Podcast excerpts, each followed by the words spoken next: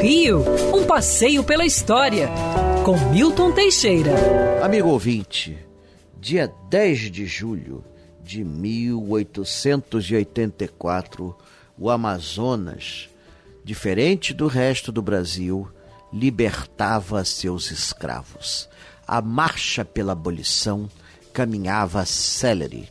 Em 1850 foi proibido o tráfico de escravos.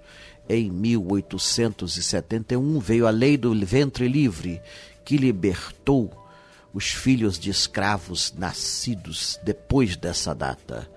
Em 1885, a lei dos sexagenários. Todo escravo com mais de 60 anos estava livre.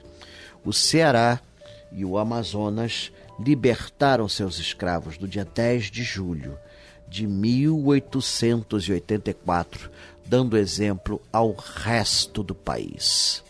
Finalmente, a 13 de maio de 1888, enterrávamos essa chaga.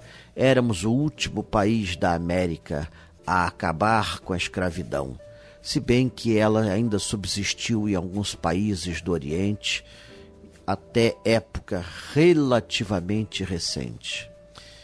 Em 1970, segundo a ONU, cerca de 70 países ainda mantinham alguma forma de escravidão.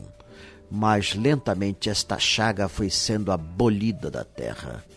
Hoje, pode-se dizer que a escravidão está praticamente extinta no mundo e o Amazonas deve se orgulhar. Afinal de contas, eles deram o primeiro exemplo para o resto do país. Parabéns, Estado do Amazonas. Quer ouvir essa coluna novamente? É só procurar nas plataformas de streaming de áudio. Conheça mais dos podcasts da Band News FM Rio.